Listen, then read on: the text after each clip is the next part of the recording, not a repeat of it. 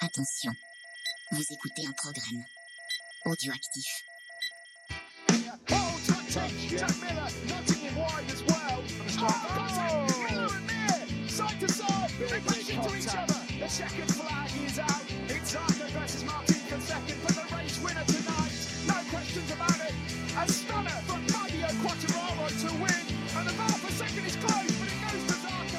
Salut à toutes et à tous, on se retrouve pour l'épisode 134 de C'est qui en poule et on va parler de cette saison 2023 Moto GP avec Ophélie, comment ça va? Salut Cyril, bah ça va toujours, on vient de se faire une petite heure euh, d'enregistrement sur euh, Moto 2, Moto 3, donc euh, on est chaud pour euh, parler de la Moto GP, enfin du Moto GP.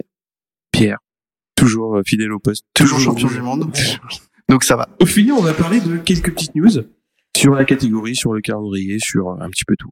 Ouais, il y a pas mal de petits changements euh, en MotoGP cette saison. Euh, la première euh, qui ravit euh, Pierre le premier euh, autour de cette table, euh, c'est le retour du numéro 1 en MotoGP. Euh, c'est la dernière euh, la dernière apparition du numéro 1 en, en GP, c'était en 2012 avec Stoner. Euh, donc Pecco Bagnaia, après ce long suspense qui n'en était pas un pendant la trêve hivernale, euh, a décidé de le porter euh, pour cette saison. Euh, Pierre qui roule des yeux à côté de moi. Qui n'en était pas un, euh, je sais pas, si. Pierre qui roule des yeux, c'est un nouveau pseudo Twitter. Je change tout de suite. Alors quand même, euh, faut savoir que sur Twitter, euh, Ducati avait quand même bien merdé sur la com pour le numéro, donc euh, Oui. c'était euh, oh là là, est-ce que nos deux pilotes vont porter le numéro 1 cette saison? On ne sait pas, mais sur le site, on met la photo de la moto avec le numéro 1. Et il n'y a pas que sur ça que Ducati merde la com sur les réseaux sociaux. Pourquoi On pense Ah oui, oui, bah oui, bah oui, toujours. Aruba qui a bloqué Pierre. donc si vous voulez euh, faire quelque chose pour bien commencer cette saison, vous pouvez lancer le, le hashtag Free Pierre euh, pour qu'Aruba le, le débloque. On est des côtés des choses un peu plus sérieuses. On va parler du calendrier. Euh, calendrier qui, en termes de nombre de dates, ne change pas avec euh, 2022. On est à 21 courses. Euh, L'année dernière, on en a fait que 20 puisque encore une fois, la Finlande n'était pas prêt. Euh, qui est-ce que ça surprend? Personne. Euh, et on en avait 18 en 2021, donc plus ça va, plus on a de courses. Euh, dans ces 21 courses, dans ces 21 courses, on a euh, un circuit qui disparaît, c'est Aragon, qui voilà, qui, qui quitte le calendrier, et on en a deux qui apparaissent, qui sont le Kazakhstan et l'Inde. Donc on verra ce que ça donne et si les circuits sont prêts pour les périodes, sachant que l'Inde euh, c'est en C'est- Mois de septembre, le 24. voilà, c'est en septembre. Euh, D'ailleurs, je crois que c'est le week-end, euh, c'est au moment de Manicou, j'ai un doute pour le Superbike. Euh, et on a le Kazakhstan au mois de juillet, donc euh, les délais sont un peu courts pour euh, pour mettre en place un circuit, donc on verra si c'est prêt. Euh, et à noter aussi euh, qu'il n'a pas l'arrêt pas cette année, mais qu'on en a beaucoup parlé l'année dernière, c'est l'Arabie Saoudite euh, qui avait signé uniquement une intention de participer euh, au MotoGP. Pour l'instant, ils n'ont pas de place au, au calendrier. Et euh, ils vont faire, t'inquiète. ah bah ça c'est sûr, on, on sait que ça va arriver. Euh, et, euh, et la trêve hivernale, euh, comme en 2022, euh, reste de, de quatre semaines. Euh, Très festive. à festival, en effet. Reste de quatre semaines, comme en 2022, contre 6 en 2021. Après, il y a quelques petits changements sur l'organisation, euh, comme le fait qu'on commence au Portugal et qu'on part tout de suite en Argentine. Euh, donc, euh, donc, encore une fois, euh, l'organisation de, de ce calendrier euh, reste un mystère pour nous euh, quand on fait Sepang, Australie, Malaisie. dans la foulée, alors qu'on sait que Sepang, Malaisie, c'est 5 heures de voiture. Alors, en effet, ils y vont pas en voiture, mais quand même. Euh, donc voilà, sur le calendrier, il n'y a pas grand chose d'autre à dire. Je sais pas si vous avez des choses à rajouter ou si vous avez un nouveau un avis sur ce nouveau calendrier, euh, les garçons. Bah, je sais bien de voir des nouveaux circuits, ça pose plein de problèmes, on a déjà discuté ici. Euh, trop de courses peut-être, sans doute aussi également, ça va pas être Mhm. facile à suivre, euh, rien qu'en tant que spectateur. Alors en tant que podcaster, euh, ça risque d'être compliqué. Euh, je note juste qu'il y a une ligne droite d'un kilomètre au Grand Prix des Indes, donc euh, il va falloir avoir du moteur. Mais Ça, c'est un euh, message. hein. Ducati. Ça, ça Voilà. veut dire nous, on n'en a pas, vous. Mais ouais, non, clairement, euh, calendrier intéressant. euh. Et pour la Finlande, euh, j'ai cru lire que la Dorna avait euh, fait euh, apporter plainte contre le- l'organisateur du Grand Prix de Finlande pour euh, trouver euh, 3 ou 4 millions d'euros putain. euh, pour Bah, la, non- pas. pour euh, non-organisation des Grands Prix, mais Ah bon, oui. comme l'entreprise est en faillite. euh, Bah, ils vont les payer en NFT, non? En neige. Mais de la Ah. neige en Finlande. Ah ouais. c'est vrai. Non, moi, ce qui me paraît bizarre, euh, c'est bah, c'est la, la, la fin de championnat quand même qui va être assez tardive, Mm. parce que ça va être fin novembre. Donc, euh, et vraiment, vraiment fin novembre, le Ah 26, quoi. Et Ah on va courir au Qatar le, le 19. Donc, euh, et puis la semaine d'avant, ce sera la Malaisie. le hein, Qatar, donc, en euh, plus, c'est de nuit à chaque fois, quoi. Oui. 19, 19 sept- euh, novembre de nuit. Mais comme Valence, hein. enfin Valence, euh, ça a beau être en Espagne, euh, le, le 26 novembre, euh, tu sors pas sans pull, quoi. Ah, Ah surtout bah, qu'il y a- non, mais t'as raison, il y a une semaine d'écart entre Oui. Malaisie, Qatar, Oui. Valence. ouais, là, ça fait, ça fait un fois, défi euh, logistique euh, Non, mais assez ça, intéressant. faut pas qu'il y ait de problème de fret euh, Ah, sur bah. cette saison, quoi. Parce que là, entre euh, Portugal, euh, Argentine, il y a, bah, pareil, une semaine. Euh, c'est pas comme Ouais, si ouais. on était en pleine période de grève ici, en plus. En termes d'essence, Ouais, mais ils s'en foutent ici. Euh, voilà. Oui, donc moi c'est vraiment ces points-là qui me qui me posent question. Ouais. Après, euh, bon, on avait parlé aussi du du gros trou du mois de mai, c'est-à-dire que on va avoir 4 GP entre fin mars et fin avril, donc quasiment un, un GP par semaine. Euh, sauf que bah, le, le Grand Prix de France va être euh, mi-mai et après on recouvrira pas avant le Mi-juin. 11 juin. Ouais. Donc euh, ça fait un ouais ça fait des un, un, Euh, calendrier qui, ouais. qui est pas équilibré pour moi. C'est étonnant qu'on puisse pas aller en euh, Grande-Bretagne à cette période, ou tu vois, tu vois euh, des circuits proches, quoi. euh. Bah, pour moi un bon calendrier c'est une course toutes les deux semaines. Ouais, puis pour moi, c'est un problème, encore une fois. Enfin, il y a tellement de courses maintenant que du coup, c'est au détriment des petites catégories et des catégories euh, annexes, entre Mhm. guillemets. Alors, euh, je dis ça euh, comme si c'était une catégorie qui comptait pas, mais comme le World Superbike, en fait, Mhm. bah, tu te retrouves des week-ends où tu vas avoir euh, du MotoGP, du World Superbike, de la F1. Euh, Enfin, suffit que tu suives un peu ces catégories et qu'après tu suives les, les petites catégories comme le, le Superbike français, etc. En Mhm. fait, bah, soit t'as plus de vie sociale, soit t'as pas le temps de tout voir. Euh, donc c'est un, peu dommage. je trouve. Il me semble d'ailleurs que le euh, week-end de Portimao, l'ouverture de saison, c'est l'ouverture du, du Superbike français euh, d'ailleurs. Donc pareil, en fait, t'as pas le temps, tu peux plus tout suivre en fait. Et en, en plus avec euh, c'est cohérent euh, le fait de plus pouvoir tout suivre avec euh, la seconde news euh, pour cette saison, c'est euh, l'arrivée des, des courses sprint euh, qui du coup euh, euh, rajoute euh, une euh, une deuxième course le, le samedi. Euh, donc on va se retrouver sur des week-ends euh, à la place de 21 courses avec 42 pour euh, pour le MotoGP. Euh, 42 courses, ça fait euh, 700 euh, 777 points précisément à partager pour les pour les pilotes. Et il faut noter, ça on en a déjà parlé, mais que cette grille, à part à part pour les points, elle servira à rien d'autre cette course, puisque la course sprint ne définira pas la, la grille de départ du dimanche et les qualifs seront les mêmes pour les deux courses. Euh, par contre, les points seront comptés comme les points euh, les points du dimanche, donc pour le championnat. Mm.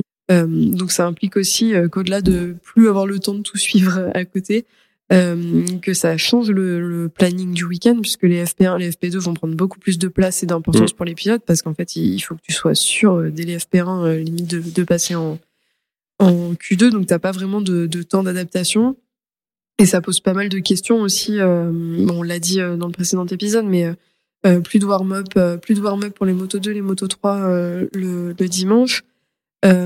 Le, le week-end sur le, le planning, la FP3 euh, est raccourcie. Enfin voilà, ça implique plein de choses. Il y a plus de FP3 en fait. Oui, c'est ça, il y a Ouais. plus de FP3. Euh, les, les FP3 sont raccourcis pour les motos 3, motos 2.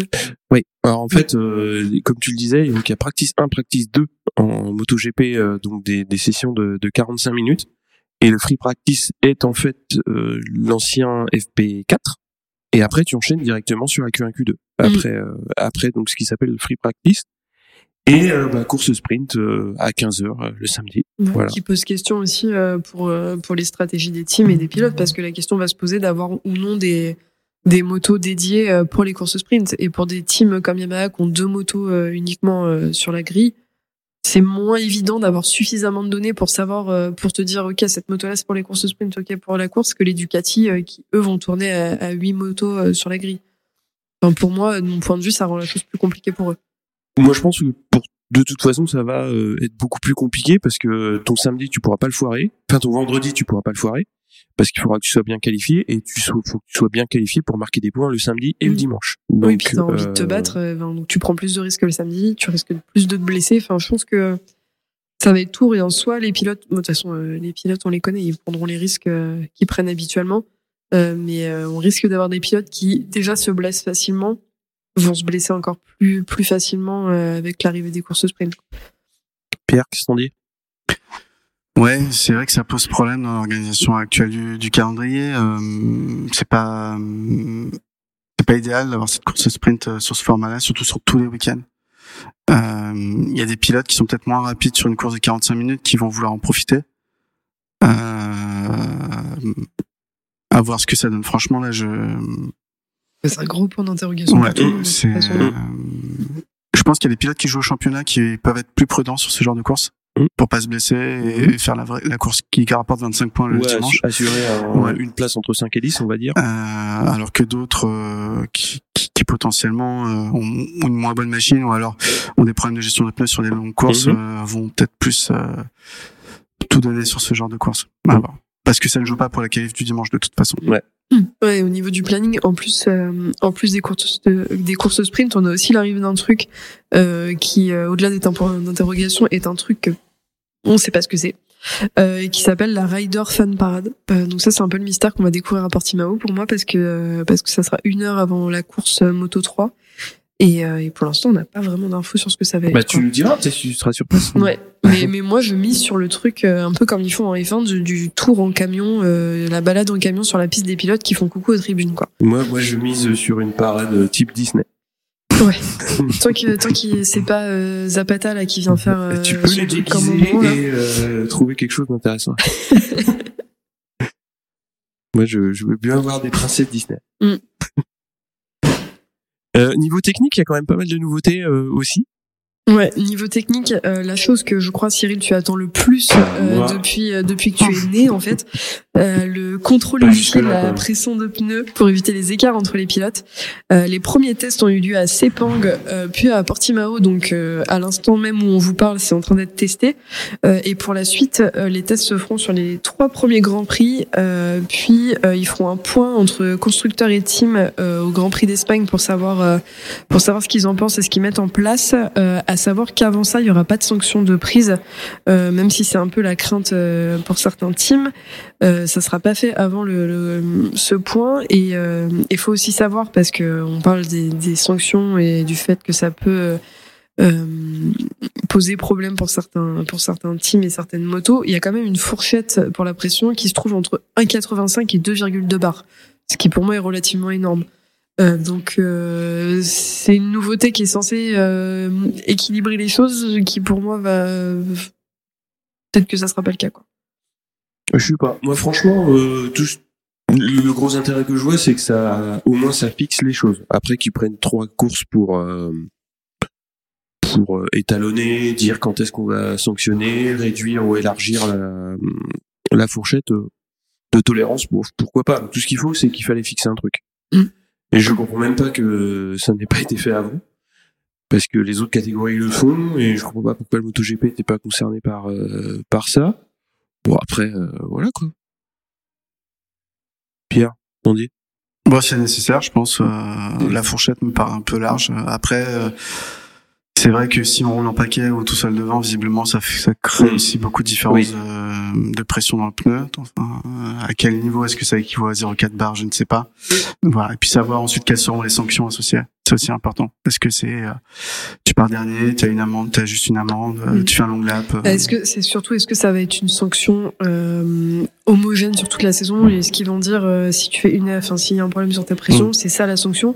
Ou est-ce que encore une fois comme ils aiment le faire, ça va être la sanction au petit bonheur la chance euh, en fonction de la tête du pilote. quoi? Ah non, la sanction, de toute façon, elle est claire. Dans les autres catégories, si t'es hors tolérance de la pression des pneus, t'es disqualifié. Oui, donc C'est ce qui euh, s'était passé avec euh. Quartararo euh, quand il avait gagné une course en, en Moto 2. Hein, donc, c'était au Japon. Donc, euh, si t'es hors pression, si t'es hors tolérance, t'es disqualifié. ce qui fait sens en même temps. Ah, ça fait sens. C'est- Mais tout ce qu'il faut, c'est que c'est pas que ce soit, euh, ouais, vous avez le droit d'être hors tolérance sur la moitié de la course, mais vous Mhm. êtes obligé d'y être sur les sur les dix derniers tours. Enfin non, C'est- tu dois être dans la tolérance du premier au dernier tour. Mhm. À mon avis. Enfin, après, je sais pas comment ils vont faire. Je pense qu'ils vont trouver des pirouettes encore pour pour faire en sorte que ça va bien se passer. Et pour faire râler Cyril non, mais non, mais non, non. Non, on râle jamais sur la Non, mais j'ai trouvé un autre cheval de bataille. euh. Bon, dans les dans les choses qui ne sont pas le cheval de bataille euh, de Cyril, une chose dont on a déjà parlé, euh, mais ça y est, c'est officiel. Enfin, c'est c'est surtout euh, mis en place, c'est l'interdiction du front ride device euh, en dehors de la procédure de départ. Donc ça, euh, c'était prévu, euh, c'était prévu que ce soit enlevé et du coup, c'est officiel euh, pour 2023, c'est d'actualité. Mais pour les, chevaux de Troie de, de Cyril, celui qui est d'actualité et Pierre, parce que c'est Pierre qui s'est fait un plaisir de, de, de nous raconter tout ça, c'est au niveau des écus. Je vais vous laisser en parler parce que vous en parlez beaucoup mieux que moi. Ouais, je pense que les gens disent ECU. ECU. voilà. euh... Ça montre mon niveau de connaissance dans le domaine. Non, non, mais c'est le, le, boîtier électronique euh, qui qui va permettre de, de, gérer tous les réglages de la machine en course. Oui. C'est le calculateur, hein. euh, c'est le, le processeur. Enfin, je sais pas comment vous voulez le dire, mais bah, c'est vraiment... le calculateur ouais. central, donc ça gère tout. Euh, il récupère toutes les données de la moto et il a juste, euh, en fonction des cartographies et des maps utilisées par le, le pilote, il a juste tout ça. Et il centralise aussi les données du capteur. Et du coup, euh, la Dorna a introduit euh, pour la saison 2023 un nouvel OCU qui est euh, en théorie, enfin en pratique plus performant, hein, capable de faire plus d'opérations à la seconde, qui a plus de mémoire euh, instantanée euh, pour stocker des données, ce genre de choses. malheureusement, c'est pas comme si ça faisait quatre ans qu'on était impacté par le Covid. vous savez qu'il y a une pénurie des composants électroniques. C'est pas vrai. donc la Dorna a dit qu'il n'avait pas assez de stock du nouvel OCU pour tous les pour équiper toutes les machines du plateau. Donc euh, cette saison, seuls les teams usines auront euh, ce nouvel ECU.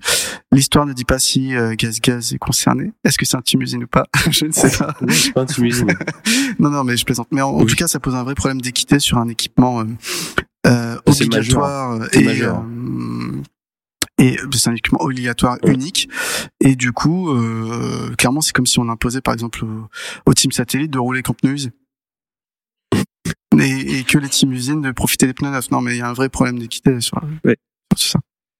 Bah, le gros problème, c'est qu'on ne sait pas ce qu'elle ce qu'elle apporte cette ECU, parce que quand même avec la l'introduction du contrôle de la pression des pneus et aussi des courses sprint, parce que tu peux très bien euh, avoir plus de cartographie ou alors euh, différentes différentes choses. On ne sait pas spécialement ce qu'elle a de plus. Tout ce qu'il y a, c'est que moi je trouve que toutes les team usines justement ont un intérêt à retrouver une ECU plus puissante. Alors je ne sais pas dans quelle mesure elle va être plus performante, puisque la puissance ne veut pas dire nécessairement performance euh, sur la piste. Mais le fait est que ça crée une différence et que bah, toutes les équipes euh, factory vont y avoir accès.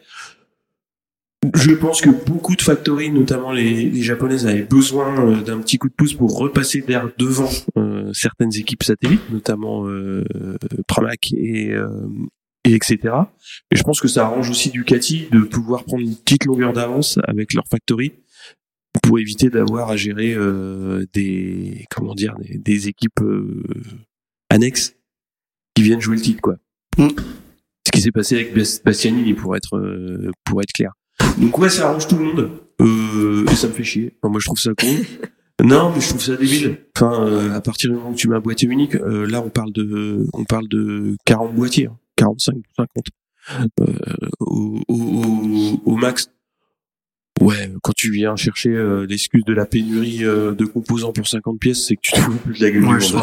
Voilà. Alors, dans ce cas-là, t'en mets aucun de nouveau et t'attends, t'attends de pouvoir produire. T'attends d'avoir la totalité. On est d'accord. Ouais, plus décalé d'une saison, il y avait rien.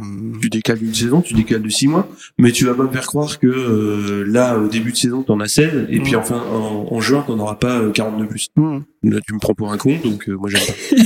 bah, surtout qu'il est... La Dorna, vous avez compris, arrêtez de prendre Cyril pour un con. Non, non mais je trouve que au niveau, au niveau euh, technique, c'est le calculateur, euh, tout le monde a le même, c'est le calculateur maître sur toutes les motos toutes les motos longues. Donc euh, c'est c'est la base de, de plein de choses comme les pneus, comme c'est c'est un élément majeur. Donc tu peux pas tu peux pas faire des des modifications ou des petites entorses comme ça euh, aussi facilement quoi. Vous pouvez dire quoi Pierre? Ouais, bah juste potentiellement en début de saison, on, on verra peut-être un, un avantage moins marqué ou en tout cas un avantage pour les équipes qui utilisent l'ancienne ECU qui est rodée, mmh. que tout le monde connaît par cœur. Et peut-être le temps que les équipes euh, usines s'approprient euh, ce nouvel ECU et sachent utiliser le nouveau software qui va avec, le nouveau programme et, mmh. et potentiellement puissent puissent sachent, savent prendre partie de cette nouvelle puissance, de ce nouveau calculateur. Mais après, je pense qu'effectivement, peut-être à partir des deux tiers de la saison, euh, on a des chances pour voir un écart plus marqué entre les teams usines et les teams, les teams satellites. Quoi. Ouais, enfin, euh, ouais, ouais, ça, c'est c'est possible parce que l'introduction d'une nouveauté, faut savoir l'exploiter aussi. Mm. Donc euh, ça va pas tomber du, ça va pas tomber de l'arbre des Portimao, je pense. Mais euh, bah après on verra. Ça peut peut-être être une fausse bonne idée. Hein. Donc euh, on verra. Mais moi je trouve que ça crée un déséquilibre qui est pas qui est pas intéressant. On va parler donc de tous les pilotes. À commencer par. Yamaha. Je te laisse démarrer avec Yamaha. Ouais, Yamaha qui, a, euh, qui aligne cette année deux motos sur la grille de départ. Euh, Yamaha euh, qui euh, pendant les tests hivernaux devait clairement se remettre sur pied et, et nous sortir un moteur digne de ce nom. Du coup, ce qu'on sait euh, là pour la Yamaha, en l'occurrence depuis les tests de Sepang, euh, c'est que elle se comporte, euh, elle se comporte bien sous euh, pneu neuf en configuration, euh, en figure, configuration course entre guillemets, euh, mais que c'est pas le cas, euh, que c'est pas le cas en, en pneu neuf et en version légère. Euh, sachant que la moto c'est euh, 18 litres de d'essence, il me semble, dans le réservoir euh, sur les courses. Euh, donc c'est un problème en fait si elle fonctionne pas pareil, euh, si elle fonctionne pas pareil au départ et à la fin de la course. Euh, donc ça c'est le, le gros point noir euh, qu'ils vont devoir résoudre et, et trouver les problèmes. Là en l'occurrence euh, avec les tests de Portimao qui se déroulent aujourd'hui, euh, on verra ce que ça donne. Ça a l'air compliqué déjà. Et, euh, et côté pilote, euh, pour Yamaha, outre le fait que le team satellite euh, disparaisse puisqu'il part chez Aprilia, euh, au niveau des pilotes, rien ne change pour eux. Donc on retrouve Fabio Quartararo, euh, qui était deuxième en 2022 pour sa et c'est sa cinquième saison cette année, et Franco Morbidelli, qui est à sa sixième saison euh, dans la catégorie et qui était 17e en 2022.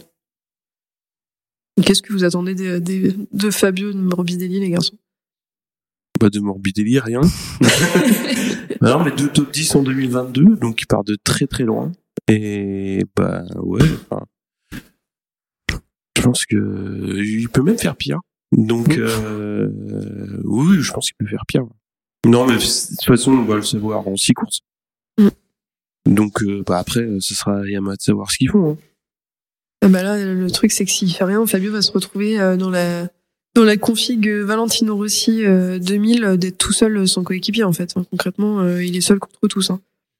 Après, euh, Bah, il était déjà seul contre tous. Enfin, Ouais. mais euh, enfin, Bah, ouais, c'est là où je veux en venir. Cal Crutchlow, quand même, quand il a remplacé Dovi, c'était pas si mauvais. Et c'est possible Ouais. que Morbidelli, si vraiment il fait un début de saison catastrophique, euh, Yamaha euh, lui dise bon, euh, met sur la touche et c'est Crutchlow qui finit qui finira la saison. hein. il il l'aurait déjà fait. hein.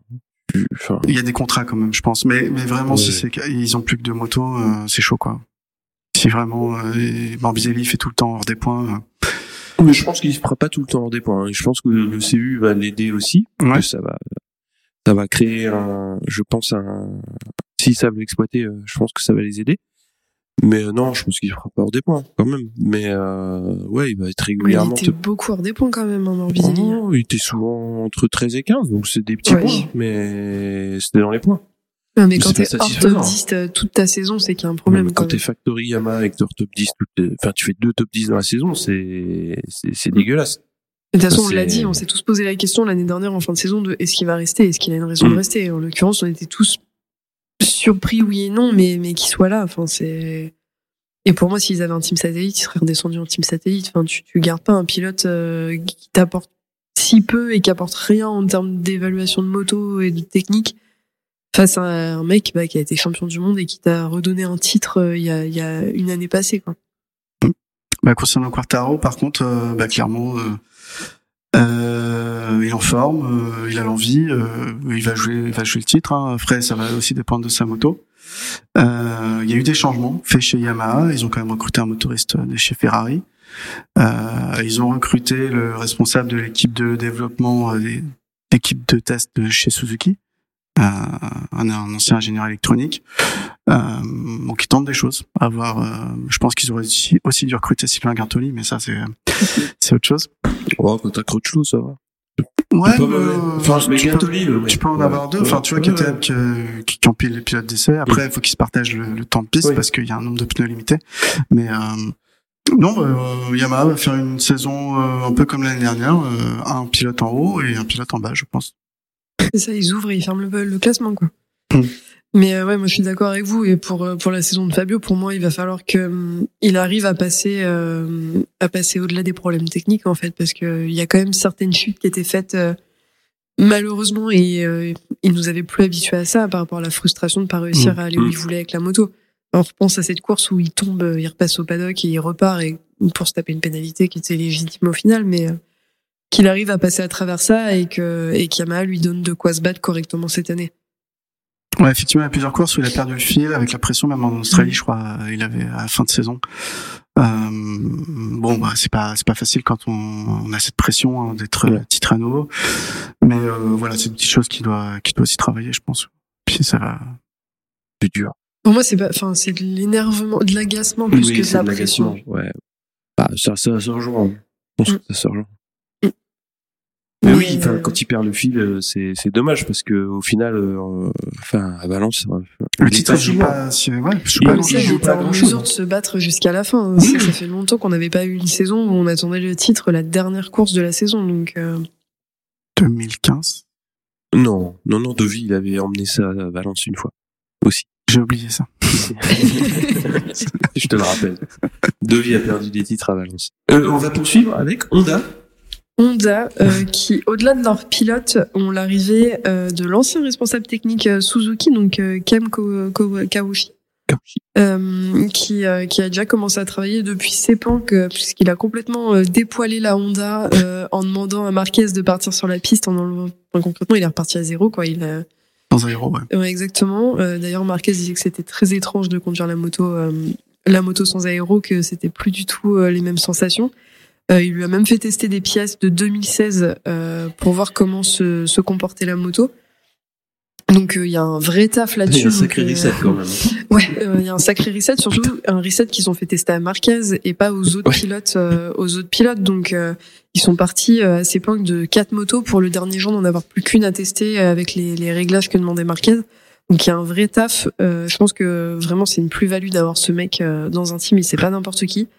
Euh, donc côté donc côté Honda, euh, c'est vraiment une, une bonne chose pour la saison. Après à voir ce qu'ils en font, euh, sachant que en plus d'avoir récupéré cet ancien responsable technique, ils ont surtout récupéré Joan Mir et Alex Rins, euh, en plus de Marc Marquez et euh, et celui dont on ne parle plus, Nakagami. Ah, Nakagami. Donc vraiment, ils ont récupéré deux pilotes qui ont un vrai potentiel et qui ont du talent, avec un mec qui sait ce qu'il fait sur la moto. Ils mettent des chances de leur côté. Après là, quand on regarde les tests, c'est pas c'est pas glorieux. Sauf que sauf qu'avec du recul, tu te dis qu'à Sepang, en fait, euh, leur test c'était repartir à zéro pour euh, Mm. mettre une moto sur pied pour qu'à Portimao pour la course elle soit elle soit euh, elle soit correcte pour courir. Donc euh, C'est court. Hein. Ouais, c'est court et pour moi, la- les tests valent pas grand chose pour voir ce que Honda va pouvoir faire cette saison. Euh, en tout cas, on a quand même des pilotes euh, qui ont un potentiel. On a un pilote euh, multiple champion du monde qui arrive avec le couteau entre les dents.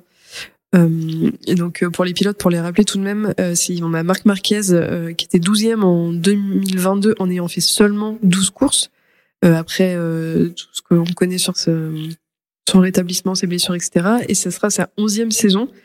Euh, on a Joan Mir, euh, du coup, qui nous vient de chez Suzuki et qui était 15e la saison dernière, euh, pour qui c'est sa cinquième saison. Alex Rins, qui était 7e et qui sera dans sa septième saison également. Et Takahaki Nakagami, qui était 18e l'année dernière et qui entame sa sixième saison. Pierre, qu'est-ce qu'on dit? Euh, ça va être une saison encore compliquée sur Honda. Je pense qu'il y a beaucoup de travail et euh, peut-être plus que juste en une saison et ça va être difficile de corriger le tir. Alors après, euh, donc on a Mir et Rins qui sont pas dénués de talent, mais euh, et qui vont découvrir une moto totalement différente. Et, souvent, on a vu que c'est pas facile d'apprivoiser cette Honda. Il y a beaucoup de pilotes euh, beaucoup plus talentueux qui se sont cassés les dents dessus.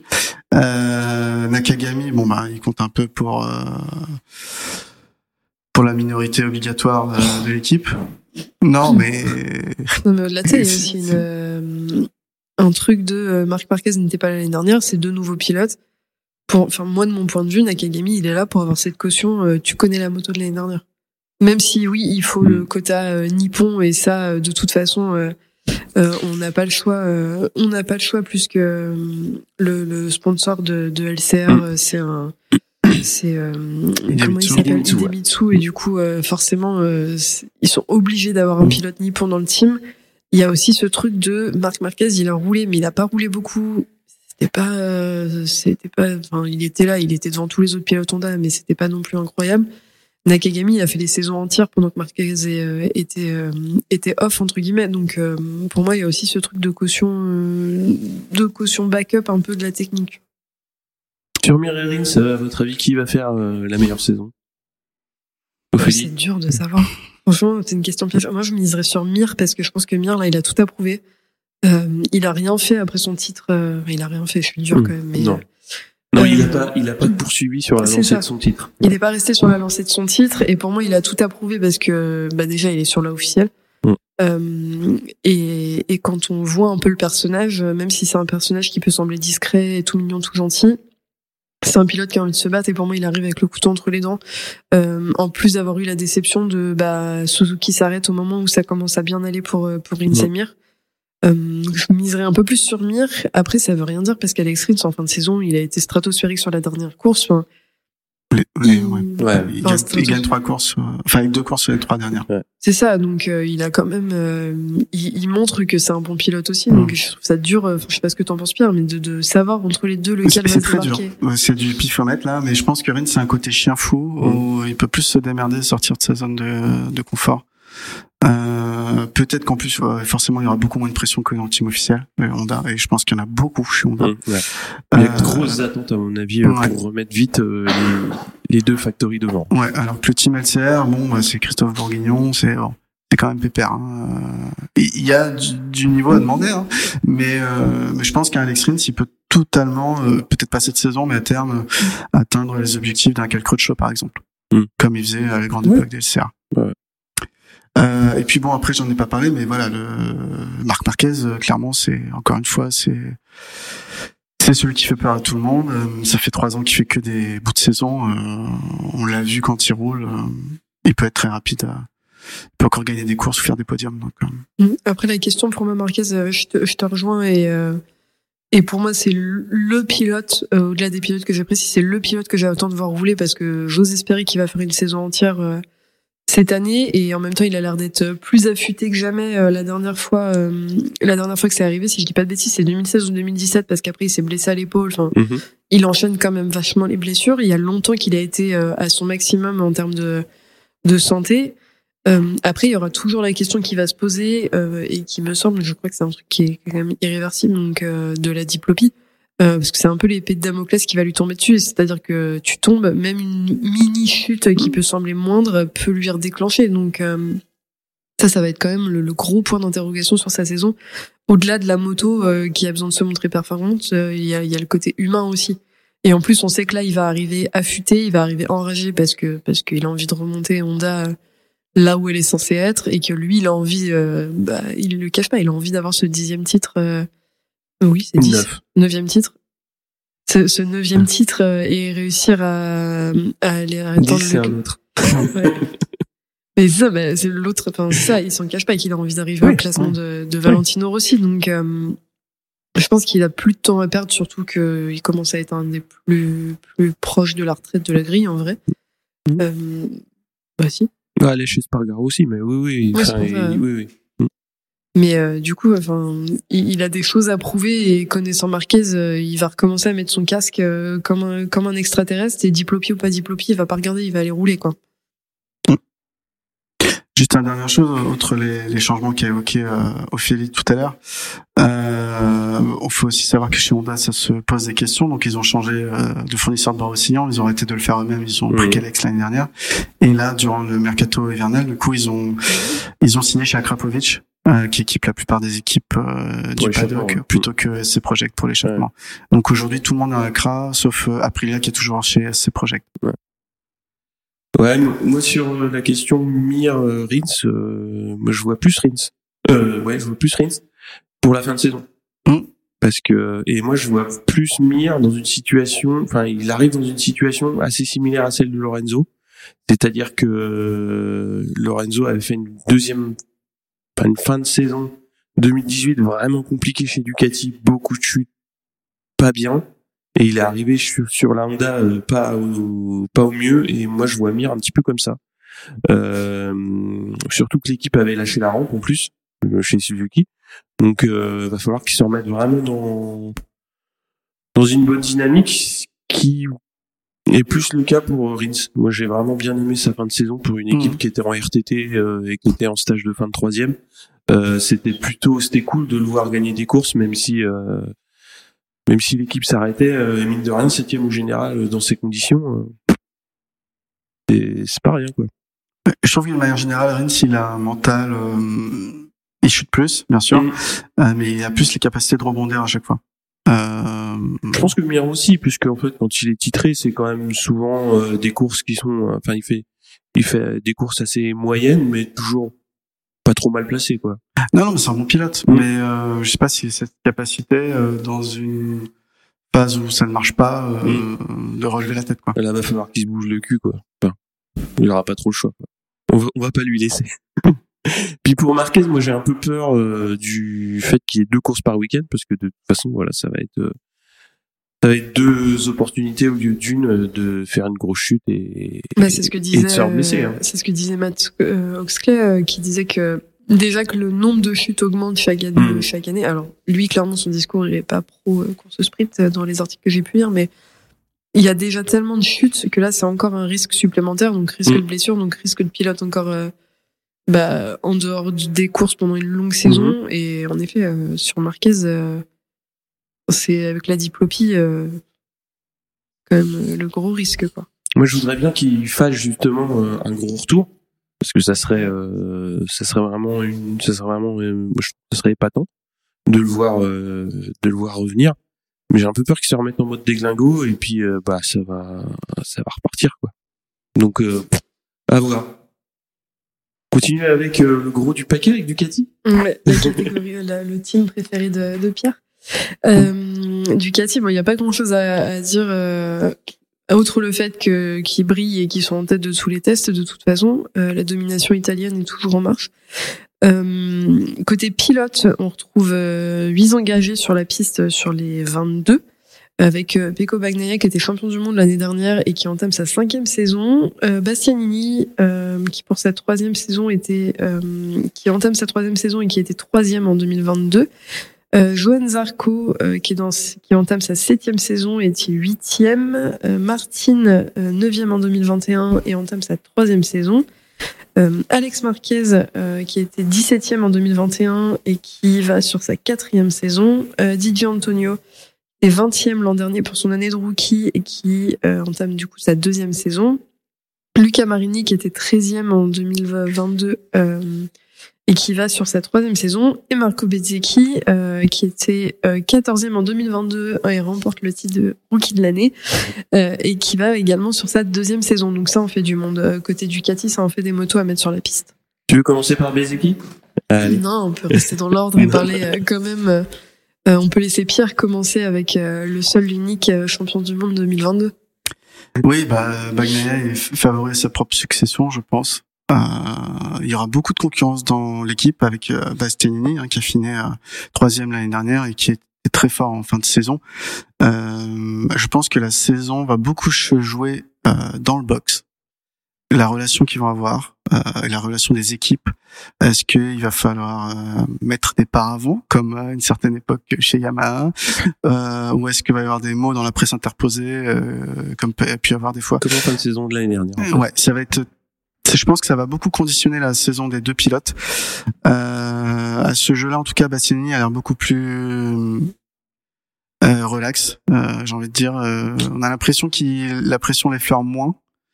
Euh, Je trouve qu'il est un peu plus piquant lui. euh. Ouais. C'est c'est lui qui va venir euh, souffler sur les braises. c'est ça que je veux dire, mais que lui, il est moins touché par ce genre de. Il est moins de- impacté parce ouais. qu'il était dans, dans entre guillemets la troisième équipe euh, Ducati.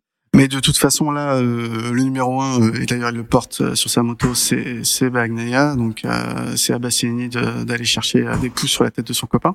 Ouais. Euh, et, et on les verra, je pense, cette saison en bagarre en piste euh, assez sérieusement. Côté Pramac, euh, ça ne bouge pas. Euh, donc Johan Zarco qui est là pour l'expérience, euh, tester des pièces et, et servir à, à, à viser un top 5 euh, final et, et sans doute euh, permettre à, à Pramac d'aller chercher les places de meilleure équipe indépendante Mm, mm. parce que c'est quelqu'un de régulier. Martine, euh, encore une fois, c'est la troisième saison, t'as dit? Quatrième? Ouais, troisième troisième, ouais. Troisième. Va falloir qu'il monte de la régularité. Euh, alors autant je le vois exploser tout le monde en, en course sprint, mais vraiment Mm. parce qu'il Ouais, a une vitesse aussi. incroyable. Autant euh, faut qu'il soit plus régulier sur des saisons pour euh, pour aller décrocher euh, autre chose et euh, et je pense que c'est aussi lui qui va déclencher en cours de saison euh, le jeu des chaises musicales suivant s'il décide de rester ou de partir. euh. Il y, a, il y a beaucoup de choses qui vont se jouer en fait euh, via Pramac, Mm. je pense, en 2009, enfin pour le mercato Est-ce que, 2023. est-ce que Zarco Mm. va réussir à faire quelque chose? Est-ce qu'il va rester? Est-ce que Martin va rester? Enfin, ça va, Ça, ça va être la première. ça va être la grosse question.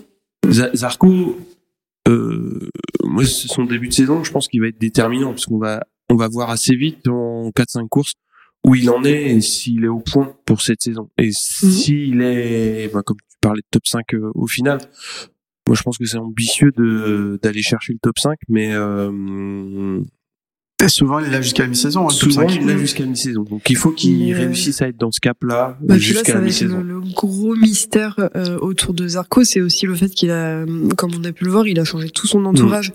Il s'est séparé de son préparateur physique euh, qui était avec lui pendant sept ans, qui a prouvé que son taf et, euh, et qui physiquement le préparait quand même euh, très bien. Euh, et il s'est séparé de JMB aussi euh, parce que l'un et l'autre, euh, enfin Jean-Michel Bay, c'est quelqu'un. euh, comme le dit très bien Thomas Beauvoir, c'est quelqu'un de très dur avec lui-même, autant qu'avec les pilotes, et ça collait pas avec Zarco.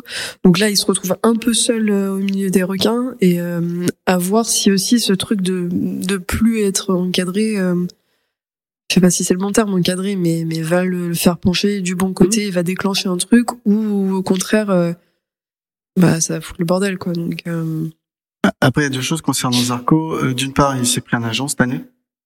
Donc, euh, il n'aura pas à gérer toute cette partie sponsor et contrat et représentation. mais ça, c'était même plus lui, hein, c'était Romain qui le gérait en Oui. plus. Mais c'est pas un vrai agent dans le sens Ouais. euh, romain. Il faisait peut-être l'intermédiaire, mais je pense que euh, Zarco était décisionnaire. Là, je pense qu'avec l'agent. Mhm. Et euh, la dernière chose, c'est que son son chef mécanicien Zarco change parce Mhm. que euh, son chef mécanicien part avec Bastianini dans le team officiel, je crois. Mhm. Euh, et du coup, Joan Zarco récupère son chef mécanicien de ses titres en Moto 2. D'accord. C'est intéressant parce que du coup, il a un, un visage connu euh, Ouais. Ouais, avec lui, quoi, qui comprend comment il fonctionne et comment il comment il réussit à gagner. Donc. Tout ne change, mais rien ne change. Ouais. non, mais c'est enfin, après de toute façon Zarco euh, avec sa carrière euh, avec ce qu'il a déjà montré on voit que euh, il y a beaucoup de choses qui sont en, en lien avec son environnement et que changer beaucoup de choses dans l'environnement ça peut être déstabilisant mais ça peut enfin c'est pas vraiment euh, oui, et puis c'est un des rares pilotes qui a une façon de fonctionner qui est complètement différente des autres Oui. aussi. C'est ça pour moi, c'est un peu le, je l'appelle comme ça, mais c'est le pilote pétanque.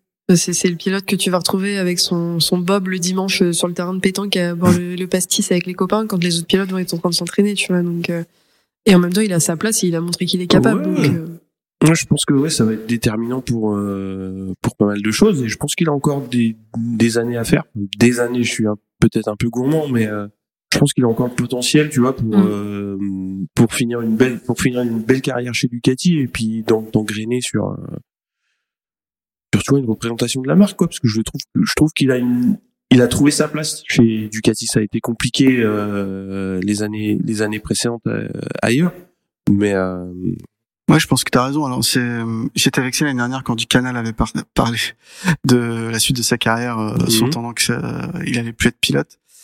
Euh, mais oui, il va falloir qu'il réfléchisse à la question. Avec Ducati, ça se passe bien. Euh, c'est déjà un ambassadeur de la marque parce que c'est un des rares pilotes qui Oui. roule sur route. Oui. Euh, et puis, il serait pas non plus ridicule en pilote d'essai. hein. Ouais, un pilote d'essai, tu vois, typiquement, typiquement, c'est le pilote euh, à l'âge qu'il a. il- effectivement, il manque toujours cette victoire euh, qui est l'éléphant au milieu de la pièce, quoi. Mais euh, c'est, euh, à mon avis, un pilote qui a euh, le background. Il a encore de la vitesse. Il fait moins de poules qu'à une époque, mais euh, il est, il est toujours rapide. Et je pense que il, a, il a quelque chose à apporter de ce point de vue-là. Et c'est marrant parce que le coup de Martin euh, sur les courses sprint, j'y avais pas pensé, mais effectivement, c'est un pilote qui, qui s'il est intelligent, il va prendre mine de rien les points, les points qui peuvent lui manquer sur une course de, de 40 minutes, en étant un petit peu moins fou sur la course de 40 et, et prendre. euh, donc ça peut compenser, ça peut lui faire des week-ends à, à facile 25 points Mm. euh, quand tu cumules les deux, quoi. Et là, ça commence à être intéressant au championnat. Ouais, euh, au risque qu'il ne se blesse pas, parce que c'est quand même un pilote qui se blesse facilement. Il est Oui. abonné, c'est un peu le, Mm. le Pedrosa nouvelle génération, il, il aime bien se blesser, quoi. Donc, euh, à l'inverse de d'Eneas Bastianini, mais avec qui il va peut-être manquer de la vitesse sur les courses sprint. Pour moi, euh, C'est deux profils qui sont qui sont différents. Comme Ouais. Pour moi, c'est la question, tu vois, sur Bastianini, côté euh, officiel, c'est vraiment la question qui va se poser, c'est que c'est un pilote qui, qui a une, euh, une officielle qui est très bien encadrée parce qu'il est avec Mm. Perna et on le sait, Perna, c'est pas n'importe qui. Euh, et on lui a donné toutes les clés pour gagner. Pour moi, c'est vraiment le, le- la variable des courses sprint et ce qui va réussir, comme il est capable de le faire en fin de course sur Mhm. Une course entière, euh, d'être aussi rapide dès le début. Ce que Martin sait faire. Ouais. Pour moi, c'est vraiment la grosse question. Mais de la même manière que que pour moi, Peko va devoir, euh, du coup, pas sur une course, mais sur la saison entière, trouver le rythme dès le début, parce qu'on lui donne une GP23 qui est clé en main entre guillemets pour qu'il puisse gagner. Euh, c'est pareil, il va falloir qu'il trouve son rythme. Donc là, pour le coup, euh, je pense que les questions de rythme, ça va vraiment être important côté côté Ducati pour ce début de saison.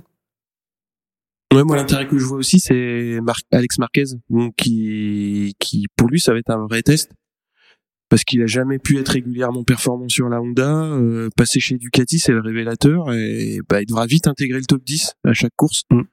Peut-être pas à chaque course, mais euh, il devra vite euh, et surtout ne plus chuter quoi.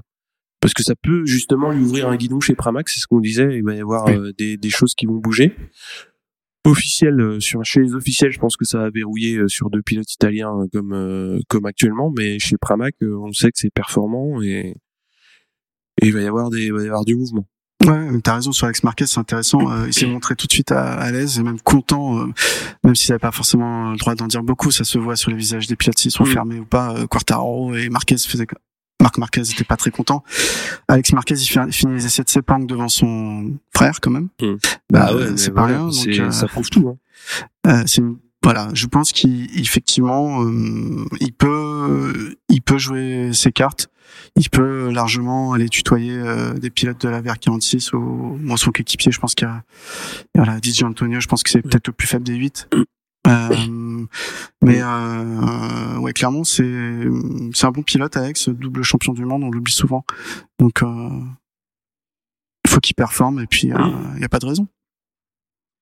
les équipes tu veux en parler un petit peu Après, on peut quand même parler d'abord euh, du coéquipier euh, du coéquipier euh, d'Alex Marquez, qui est Didier Antonio, euh, pour rester dans le team euh, team Grésini, euh, qui était lui aussi en rookie l'année dernière, qui a moins brillé. Il a fini 20e. Euh, pour moi, c'est le pilote qui va devoir montrer qu'il a sa place, euh, qu'il a sa place en MotoGP et qu'il est capable de concrétiser un peu ce qu'il a su faire. Euh, Il a fait euh, une pole position l'année dernière, rien de plus, il me semble.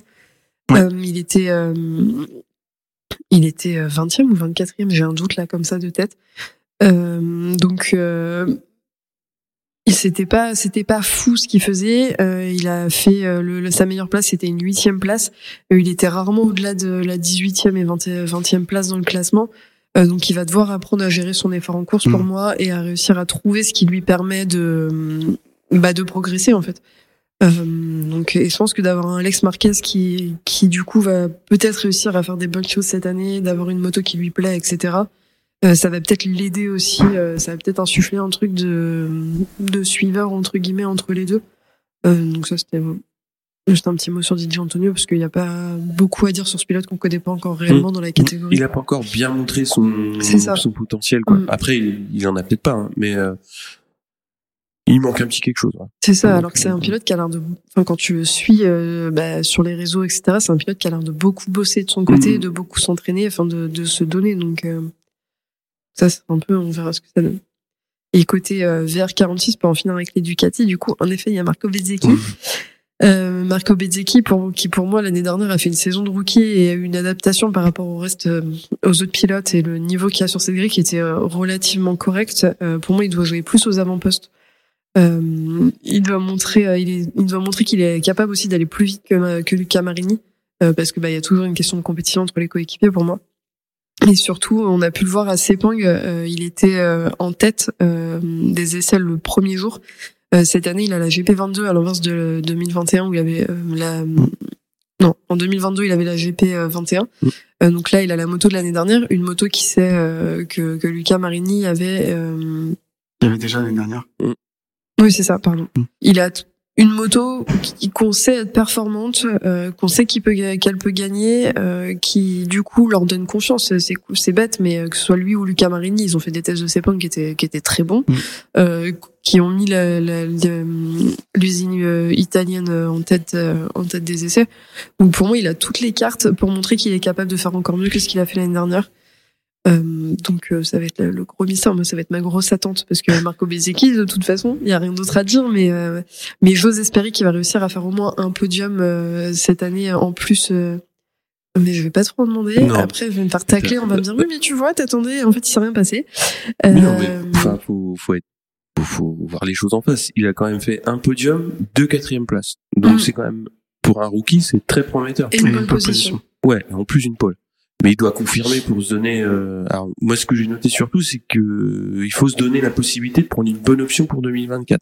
Ouais. Parce que si VR46 pas chez Yamaha, la bonne option, ça va être de se barrer, Sophie Et d'aller chez Yamaha Pramac. se réveille. quoi. D'aller chez Pramac ou oui, la, la bonne option, Mm. oui, c'est de rester chez Ducati, d'aller chez Pramac. On Après, il y aura toujours le mystère de. euh, bah, c'est des pilotes vers 46, c'est Valentino Rossi, c'est tout ce qui va derrière. Et il y a des pilotes qui sont.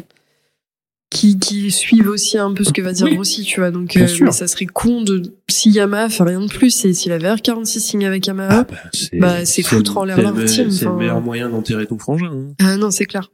Parce que que le, Marini, le vois, il va il- suivre ce que Valentino Rossi lui voilà, dit. hein, il va donc, rester euh, sur, euh, il va rester sous le pavillon vers 46 et puis bah voilà. Mm. Tout le potentiel qu'on aura vu chez lui euh, sur la Ducati, bah il va s'envoler. Mm. euh. C'est ça, parce que là, sur Sepang, euh, il était à un dixième du record de la piste de Martin en 2021. Enfin, c'est pas, c'est pas déconnant. Ah, bah.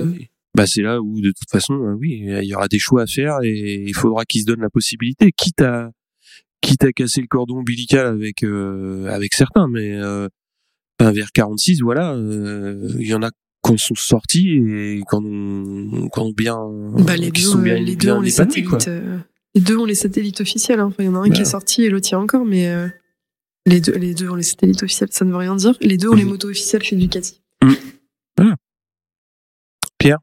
Sur les pilotes VR46 ou Bah, les deux sont, autres, ouais. les deux sont bons avec la moto en tout cas. Mm. Euh, ils méritent leur place. Après, le problème c'est qu'il y a beaucoup, de- enfin tout le monde sait sur le plateau que la moto est bonne. Mm. Donc, euh, ça va être difficile pour eux de se démarquer par rapport aux quatre pilotes, euh, les deux officiels et les deux Pramac dont on a parlé avant. Euh, du coup, ils, ils vont pallier un peu de cette comparaison, euh, même s'ils peuvent faire des coups d'éclat sans aucun doute. Euh, Luca Marini, je pense qu'il veut jouer un peu sa chance à la Bastianini l'année dernière, c'est-à-dire qu'avoir une moto prête dès le début de saison parce que Ouais. il la connaît, les réglages sont faits, il va arriver à Portimao en Argentine, euh, Austin, peut-être le Grand Prix d'Espagne. Voilà, et la moto est prête à la première seconde du Grand Prix, quoi. Enfin, et même des essais libres. Donc, euh, potentiellement, il, il peut, il peut faire des très bons podiums euh, en début de saison. À voir s'il maintient euh, le rythme euh, en, sur le reste de, de la saison. Mais après, euh, voilà, euh, c'est vrai que 4 GP22 euh, qui sont montrés très compétitifs, ça va être difficile de, de faire la différence. quoi. On passe à- on reste en Italie, on passe à Aprilia? Euh, du coup, pour rester côté Italie, on va chez Aprilia, comme tu viens de le dire. Euh, Aprilia euh, qui euh, intègre un team satellite cette année avec euh, RNF, c'est eux qui l'ont récupéré. Euh, RNF qui récupère les pilotes, des pilotes qui n'étaient pas chez eux à la, à la base, qui sont Miguel Oliveira et Raúl Fernandez. Donc on se retrouve avec les Aprilia officiels qui bougent pas, qui sont Maverick Vignales et Alès Espargaro et euh, Miguel Oliveira et euh, Raúl Fernandez. Et du coup, pour euh, pour les petites stats, Maverick Vignales qui est dans sa neuvième saison quand même, euh, qui était onzième l'année dernière, Alex Espargaro qui est dans sa douzième saison quand même, qui était quatrième en 2021, euh, Miguel Oliveira qui est dans sa cinquième saison, euh, et qui était dixième, et Raúl Fernandez qui lui était rookie l'année dernière, donc il est dans sa deuxième saison et qui était tout en bas du classement, il était 25e. Il n'y a pas, il y a pas encore euh, grand communiqué sur les Aprilia sur les nouveautés. Euh, on sait qu'ils ont une meilleure aération qu'en 2022, euh, ce qui est plutôt pas mal parce qu'on se rappelle qu'Alex Espargaro s'était quand même bien brûlé euh, en Thaïlande, Indonésie et Malaisie, donc ça c'est un vrai problème. Euh, donc après, à voir ce que donne la Aprilia qui, qui a roulé déjà très bien, euh, très bien l'année dernière. Ouais. C'est la fin des concessions aussi. Hein. Aussi. C'est-à-dire Ouais. que euh, vu la saison d'aller chez Spargaro l'année dernière, bah c'est la voilà, il y aura plus de modifications euh, en cours de saison sur euh, des des choses importantes. Donc pour eux, euh, ça peut ça peut changer. C'est-à-dire ce que, que KTM a jamais réussi à faire, bah, peut-être qu'ils vont réussir, je sais pas. Mais euh, c'est une chose importante pour la suite. Niveau pilote, qui tu attends? Euh, moi, j'attends Vignales. Vraiment, j'ai envie de le voir faire un podium cette année. J'ai l'impression que c'est le truc, c'est un peu euh, comme tu dis avec Zarco l'éléphant dans la pièce, c'est qu'on attend que Vignales fasse ce, podium, quoi. La Aprilia, c'est bon, il la connaît, il sait qu'il est capable de faire des choses. Il a eu des petits, on a eu des petites fenêtres de tir où on s'est dit, euh, purée, il arrive, euh, il est bon, euh, il fait quelques points, et à côté, il recommence à retomber dans ses travers. Donc moi, j'ai envie qu'il nous montre que qu'il est capable et surtout qu'il devienne le premier à remporter, à remporter des choses avec avec trois constructeurs différents, parce que historiquement, ça serait ultra important autant pour lui que que pour le MotoGP. mineur, il était déjà chez KTM. Euh, donc ouais, pour moi, c'est vraiment Vignales que j'attends. Euh, Alès Espargaro, pour moi, il a, il, il a fait le travail l'année dernière. Il a fait sa meilleure saison. Je suis pas convaincu qu'il en fera une aussi bonne, euh, aussi bonne cette année. Euh, surtout que la compétition est quand même rude. Après, euh, il a le mental, il est affûté. Euh, il travaille sur beaucoup de choses sur la Aprilia. Euh, c'est ce qu'il disait à Sepang. Il travaillait sur le fait d'avoir plus de plus de charge à l'arrière dans le freinage. Euh, c'est ce que fait Ducati. Euh, donc ils sont pas bêtes en fait. Euh, c'est comme ça qu'ils arrivent aussi à se démarquer et à être bons. C'est qu'ils se basent sur ce que Ducati fait, comme à peu près tout le monde de toute façon. Mais lui, il s'en cache pas et euh, je suis pas sûr qu'il arrive à faire. Enfin, tu vois, l'année dernière, quand il a compris qu'il avait perdu le championnat, il était moins dedans. Donc est-ce que cette année il va en ressortir? Bah, sachant qu'il a 32 ans quand même. Donc c'est c'est pas rien, mais euh, oui, sans concession, il va falloir euh, falloir maintenir le cap, sachant que la fin de saison elle a quand même été marquée par euh, aussi par des erreurs individuelles et de l'équipe. Mm. Ça peut, c'est un peu dommage parce qu'il y a des gros points qui sont partis. Bah voir, moi Vignales, je le voyais plus lui, tu vois, dans le champion des courses sprint. Ah, ouais. Ouais, bah, Vignales, c'est déjà le champion. Euh, c'est déjà, il a perdu son titre des champions d'essai euh, de trêve hivernale, donc. Euh... Mais ça allait mieux hein, pour lui et puis plus rien. Donc euh, moi je comprends plus rien. Vignales. Moi je trouve que Vignales, il a eu avec la Aprilia, il a eu une progression en, escalier quoi. C'est qu'il mm. était vraiment bas. Il a eu d'un coup, il s'est montré un gap, puis il est arrivé à accrocher les top 10 et puis là il stagne à nouveau. il n'arrive pas à faire ce que faisait Alèche avec la même moto l'année dernière. Euh, donc c'est vraiment, euh, j'arrive pas à me décider sur Vignales, soit saison blanche, soit euh, où il va réussir à mm. franchir un gap. Allez chez Spargaro, je le vois vraiment euh, compétitif, je vois régulièrement les top 5, top 8, toujours toujours placer la moto parce que il y a beaucoup de concurrence C'est ça qui m'embête. C'est pas il y a beaucoup de concurrence. C'est la concurrence. tu vois, moi, je, je l'ai trouvé plus à l'aise sur pas mal de courses que un Fabio Quartararo. Fabio, il avait mm. du mal à doubler. forcément, sur certains circuits, quand il s'échappe, il est difficile à, reprendre. Mais euh, la Aprilia, je la trouve plus à l'aise en paquet. Et donc, euh, je pense qu'il sera en mesure d'aller euh, d'aller faire des courses intéressantes. Et puis il avait une moto qui fonctionne surtout. Ouais, de Fabio, euh, Fabio il avait un tracteur, euh, c'était pas le cas des Aprilia l'année dernière. Ouais. Ouais ouais. Et sinon j'attends beaucoup de Oliveira. Alors qui lui s'est montré 10 tyrambiques à propos de la moto. Et il a dit clairement euh, une moto qui tourne, c'est nouveau. Euh, non, mais voilà, c'est déjà quelqu'un qui a cinq victoires en Grand Prix euh, sur une moto qui était très difficile. Euh, là, il a une, du coup, il va avoir une moto 2022, hein, pas la pas la nouvelle Aprilia, mais c'est une moto qui, a montré mm. toutes ses capacités. ouais, je, je pense qu'il va, il risque, il peut faire mieux que que les deux un, voire les deux officiels. Euh, mais déjà au Portugal, il va arriver avec le couteau entre les dents. enfin, on ouvre la saison à domicile pour lui, donc euh, ça peut être que positif pour lui. Et là, s'il a Aprilia tourne, il n'y a pas de raison. Oliveira, pour moi, euh, enfin, si l'Aprilia fonctionne, suffit qu'il pleuve un peu, on va forcément le voir sur des podiums cette année. Ouais. Mais s'il pleut, c'est sûr. mais mine de rien, il a 28 ans, hein, donc euh, il faut aussi euh, que, que ça arrive. C'est mm. vrai que jusque là, c'est une carrière quand même euh, qui est quand même très intéressante, surtout sur une moto qui est pas qui est pas la plus compétitive du plateau. Et ouais, ben, c'est maintenant s'il veut prendre une place dans un dans une équipe compétitive officielle, c'est cette année quoi. Mm.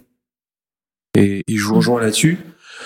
C'est un pilote sérieux qui tombe peu, donc il y a, y a de quoi construire avec lui. Et je pense que c'est c'est le meilleur le meilleur move de cette intersaison quoi. Si en plus oui la moto va bien, J'y ai la petite appré- appréhension quand même de, de RNF parce que la saison dernière, je pense pas qu'ils aient capitalisé grand chose avec euh, avec ce qui s'est passé avec Yamaha. Donc j'espère qu'ils auront un soutien d'Aprilia quand même assez euh, suffisant pour pouvoir euh, fournir aux deux pilotes satellites euh, bah, une moto correcte quoi. Mhm. Parce que parce que tu prends pas de moto satellite pour pour pour remplir la grille et surtout quand tu mets un Raúl Fernandez dessus quoi. Un Miguel Oliveira. Mais t'as raison, Raúl Ouais. Fernandez est un coéquipier d'Olivera, donc euh, lui à voir aussi si après euh, une année de rookie où euh, bah, c'était quand même euh, relativement compliqué pour euh, pour les deux chez KTM, euh, il va réussir à faire quelque chose parce que on sait que c'est pas un mauvais pilote en plus. Mm. Il l'a assez montré en Moto 2. Moi, c'est enfin, c'est un des pilotes que je vais avoir envie de surveiller. Après là, euh, sur les tests. euh, c'est pas glorieux non plus donc euh, mais en même temps on le sait les tests ça veut tout et rien dire donc euh, Le, le truc c'est qu'il a tout à, à reconstruire. Mm. euh, C'est un peu comme s'il repartait sur, il, repart d'une saison de rookie sur une saison de rookie en soi parce Ouais. que tu pars d'une moto qui fonctionne pas avec laquelle tu peux rien faire. C'est ça euh, et puis euh, puis te retrouver dans un team qui sûrement te soutient beaucoup plus que Mm. que ce qu'a pu faire euh, KTM parce que l'année dernière c'était quand même catastrophique on va pas se le, on va pas se le cacher. Donc là c'est un peu euh, c'est ça pour moi c'est une seconde année de rookie euh, Mm. dans son année de rookie quoi. Je rebondis sur le team euh, RNF. Euh, alors Razali c'est un passionné, donc j'ai Ouais. pas trop de doutes sur le, le projet qu'il veut monter. J'ai vraiment plus de questions sur le sponsor titre euh, Cryptodata. J'ai vu Ouais. des articles dessus où ça a l'air assez fumeux. Euh, j'ai peur. Enfin là tu me t'en as parlé, donc ça m'a donné cette idée. Il y a une possibilité euh, que genre l'argent n'arrive jamais et en Mm. cours de saison Ouais. euh, le team bye bye quoi. J'ai vraiment cette impression quoi. Après, comme tu l'as dit, Razzani, il a toujours su euh, aussi euh, trouver des, des solutions. Et c'est quelqu'un euh, qui est futé. Euh, déjà euh, monter euh, l'équipe satellite comme il l'a fait avec euh, avec Morbidelli et Cartaro, c'était pas rien parce que euh, il l'a monté, je crois, en, en juin. Et puis il a eu hein. Et il a eu une F1 et faut, enfin, mine de rien, euh, Quartararo, euh, il, il a vite performé et Morbidelli a été vice-champion du monde sur une euh, sur une Yamaha satellite dans une équipe. euh, bah t'y crois pas quoi. Mm.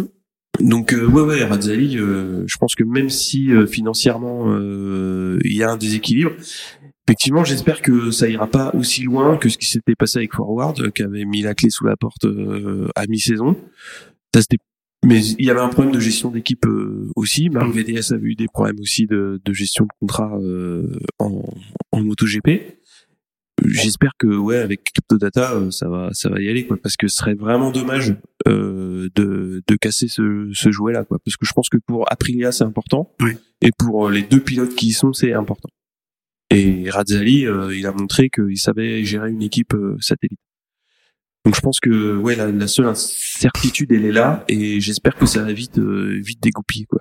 Je, je me marre juste parce que Dovi et Razali, ça l'a pas trop fait. Et Dovi, euh, justement, ne disait pas que Razali savait gérer un team. Ouais mais vies voilà. Euh, si Maître Deauville l'a dit, Pierre le croit. Non, non, c'est pas ce que je dis. Au contraire, euh, j'ai commencé par dire Razali, euh, c'est quand même, euh, en tout cas, c'est un passionné. euh. Mais on l'a dit l'année dernière, enfin, dans les communiqués, c'était catastrophique de toute façon. Mm. Euh, Razali, enfin, c'était, c'était jamais leur faute, c'était toujours les pilotes qui étaient pas agréables, qui étaient pas ci, qui étaient pas ça. Donc, euh, à voir ce que ça donne cette année. Là, c'est un peu un reset, euh, un reset de, de team, un reset Ouais. de pilote. euh, ça va sûrement leur donner un vent nouveau aussi. C'est pas une mauvaise chose. Ouais, ouais, il y a, il y a beaucoup de choses. Il y a, il y a du positif à tirer, hein, de toute façon. On passe euh, aux Autrichiens? Euh, tu veux parler de, de, KT, Bah, parler de de KTM, Tech 3 Gas Gas et Red Bull KTM, du coup? Oui. Bah ouais. Euh, déjà, on a l'arrivée de Gas Gas au sein au sein du paddock en MotoGP euh, avec euh, cette année quatre pilotes, un qu'on connaît très bien qui descend de chez Ducati euh, pour revenir aux sources entre guillemets avec Jack Miller qui est dans sa neuvième saison, euh, bientôt la dixième chez Caterpillar. euh, et qui était cinquième l'année dernière. Euh, Brad Binder, qui est dans sa quatrième saison, qui était sixième l'année dernière. Euh, c'est pas dégueu quand même pour euh, pour lui.